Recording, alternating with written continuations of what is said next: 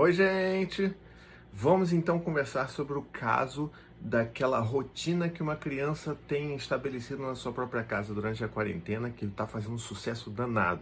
Aquela coisa que tem tempo para tudo, até tempo para ficar com o pai. Então, a gente vai conversar sobre isso hoje. É, e eu quero primeiro começar falando sobre o que, que é isso, caso você não tenha visto isso passando pela sua timeline.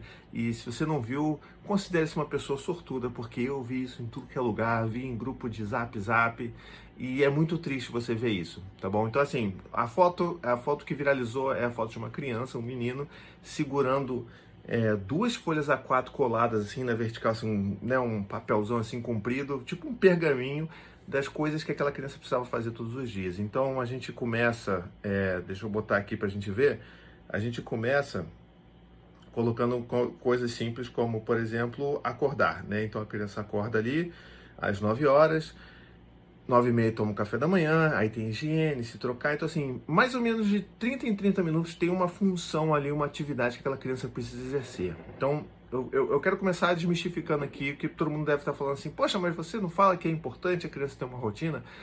É importante, mas não assim, não de uma forma tão tão rígida, né? Tão sem espaço para respirar, sem espaço para o ócio, sabe? Sem espaço para a criança não fazer nada, porque isso não se engane, isso é muito importante. A gente vai falar sobre isso tudo nesse vídeo de hoje.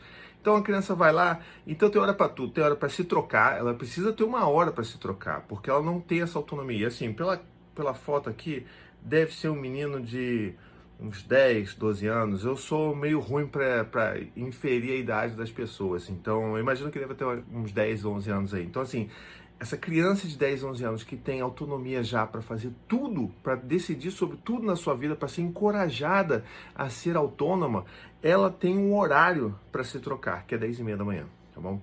E aí você tem lá almoço, higiene, tela, leitura, estudos, banho, café da tarde. E aí que vem o primeiro grande problema. Primeiro grande problema não, que assim, tem, tem tantas coisas que a gente precisa conversar sobre isso, como eu já estou conversando aqui, que é, acho que é o primeiro impacto no coração que eu senti quando eu vi, quando eu vi essa, essa, essa planilha aqui de rotina, que é às seis e meia, hora com papai.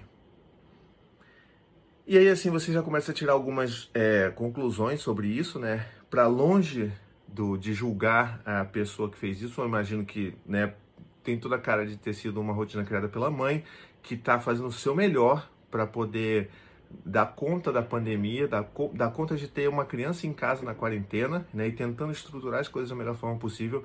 Está completamente fora de cogitação aqui, eu e ninguém aqui nos, nos comentários do meu vídeo julgar essa mãe, tá? Mas eu imagino que se tem um horário para o papai, é porque a mãe fez isso para incentivar que, além de tudo, esse pai não participa né, da rotina do seu filho. Participa de seis e meia, não, é, participa só de seis e meia às sete e meia. Essa é a obrigação dele. Depois não tem mais nada, não precisa fazer mais nada. Então, assim, ser pai é muito fácil nesse Brasil, né? Então, a gente vê por aqui como que ainda é muito deficitária a, a visão de, de, de, responsabilidade do pai no Brasil. Né? Tirando todos os movimentos que a gente faz, as conversas que eu, que eu gero aqui, em todos os outros conteúdos que eu crio, ainda é o padrão esse tipo de pai. Então precisamos questionar fortemente por que, que esse cara acha que é normal, por que, que ele não se envergonha de ter um horário para ele ficar, porque muito provavelmente esse horário é mais para o pai do que para a própria criança. Até então, todos os horários que estão aqui, é, né, estou inferindo aqui que seja a mãe que tenha feito de novo, então é, você bota aqui, que a mãe bota para criança, que tem todos a gente tem um horário para tela, estudo, banho, não sei o que, para se trocar, que a gente já acha estranho, mas o fato dela colocar o horário de seis e meia para ficar hora com o papai, isso significa que é a única forma que essa mãe encontrou de garantir que esse filho tenha algum tipo de contato com seu pai. E isso é extremamente preocupante. Assim, acima de tudo nesse vídeo que eu vou falar, é aqui que eu quero martelar. Isso, isso é inconcebível. Isso é inconcebível. As pessoas não podem achar que isso aqui é a grande salvação da quarentena. Não é. A gente precisa refletir, questionar e falar muito sobre essas coisas, tá bom? Então, por isso que eu estou fazendo esse vídeo, porque não, isso não pode acontecer. E eu não estou falando que a mãe não deveria ter escrito isso. Eu estou falando que aquele pai não deveria deixar a coisa acontecer dessa forma. Não, isso não poderia chegar nesse ponto, sabe? O cara devia estar junto o tempo inteiro, fazendo as outras coisas também. Eu, eu fazendo, sabe? Tentando dar conta de tudo, de home office e tudo mais. E esse cara devia estar fazendo isso também. Então, assim, não imagino que isso tenha sido pior por causa da pandemia, da quarentena, do afastamento social.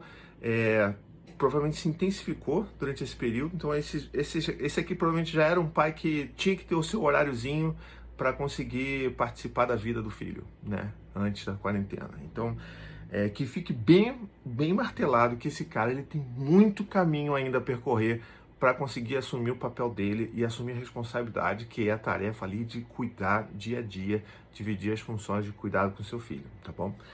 Passando aí, é, já vai direto para a parte da janta, né? E vai ter a hora da meditação, a hora do sono, e tudo bem, acaba o dia, dia seguinte, mesma rotina. Então eu fico assim, eu fico preocupado com, como eu falei no início do vídeo, como que a gente está tão preocupado em em manter os nossos filhos ativos com funções, com atividades, que a gente esquece que os nossos filhos são crianças e que elas precisam de tempo livre. É muito mais tempo livre do que é, essa, esse regramento, sabe? Então, assim, não estou nem falando da questão do pai, porque isso para mim é um absurdo completo.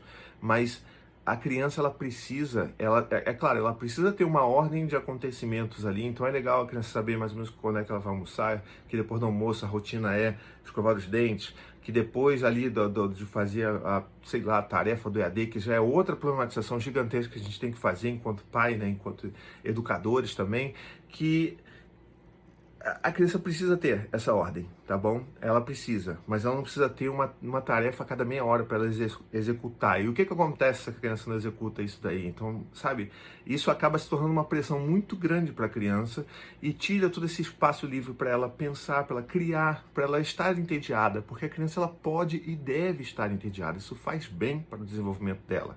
Os meus filhos ficam aqui, a gente não fica traçando planos mirabolantes para eles, eles sabem mais ou menos como é que funciona a rotina do dia, mas a gente não define esses horários rígidos e nem o que eles vão fazer cada hora do dia. Isso está com eles. Olha, vocês são, são crianças, vocês vão criar suas brincadeiras. Ah, estou entediado, papai, não sei o quê.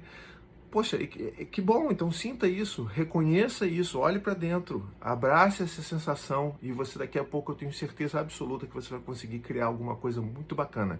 E tem funcionado todos os dias assim aqui em casa, tá bom? Então essa é uma outra mensagem. Mas tem a, a cereja do bolo, que eu diria, que é o, o que vem depois dessa rotina, que são basicamente as regras da casa. É, essa criança, você vê como é que essa criança ela ela está num ambiente que é extremamente rígido e autoritário. Né? Então vamos lá. Primeira regra: não interromper conversas dos adultos. Ok, vamos lá. Dois, não chorar à toa. Cabe aqui um ponto importante de que é um menino, é, provavelmente na sua pré-adolescência, e ele já tem uma regra escrita na sua casa que ele não pode chorar à toa. Isso para mim me tocou muito, porque que tipo de criança que tipo de menino vai ser esse?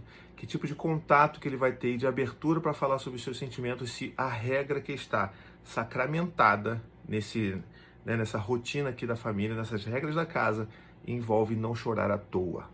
Quem é que diz que o chorar é à toa? É o adulto? Mas quem é que está chorando? Quem é que sente a necessidade de chorar? É a criança.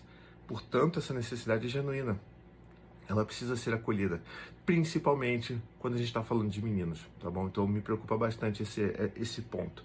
É, temos aqui guardar os brinquedos, concordo. É, ouvir, concordo, mas é um pouco contraditório você colocar que a regra da criança é ouvir se ao longo de todo o contexto desse papel que você lê, essa criança obviamente ela não é lida, nessa, não é ouvida nessa casa. Então ela, a criança para ouvir ela precisa ser ouvida também. Mas vamos lá. Treinar a leitura, beber água.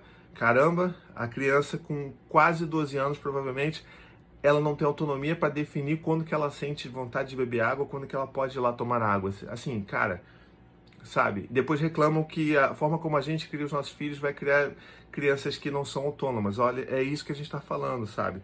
Não brigar, tudo bem. Orar todos os dias à noite, tudo bem também. Vai de cada, de cada família. Mas o que eu queria trazer é essa discussão. O que, que você achou Isso me causou muito incômodo, todo esse papel aqui. Obviamente eu não vou mostrar essa imagem para não expor o que mais já expuseram essa criança, mas eu queria ouvir de você aí. O que, que você acha disso? Se você também se revoltou tanto quanto eu e se isso faz sentido para você, ajuda a divulgar por aí, tá bom? A gente volta.